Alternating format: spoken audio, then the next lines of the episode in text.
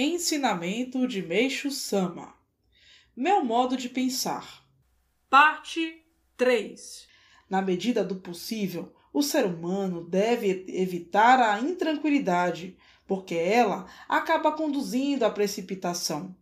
Além disso, decisões impensadas nunca trazem bons resultados. Observando aqueles que malograram na vida, a causa de seus insucessos está sempre relacionada à impaciência e à tentativa de forçarem situações.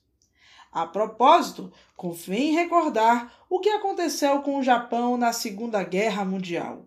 De início, tudo corria bem, mas os dirigentes militares desse país se envaideceram com as vitórias que obtiveram.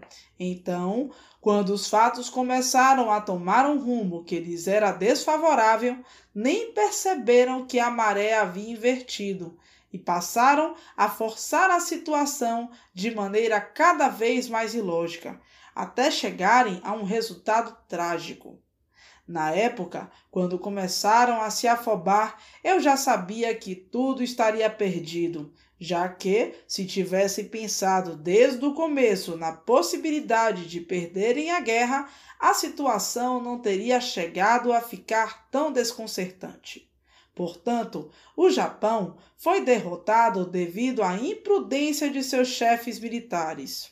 Quem observa o método pelo qual realizo meus trabalhos acha que, em certos momentos, sou muito arrojado e, em outros, bastante pacato. Essa minha maneira de agir deixa as pessoas confusas, pois jamais conseguem prever qual será meu próximo lance. E dessa estratégia é que depende até certo ponto a rapidez com que minhas obras são executadas, embora realmente tudo se deva à grande proteção de Deus por Meishu Sama, extraído do livro O Tempo Chegou.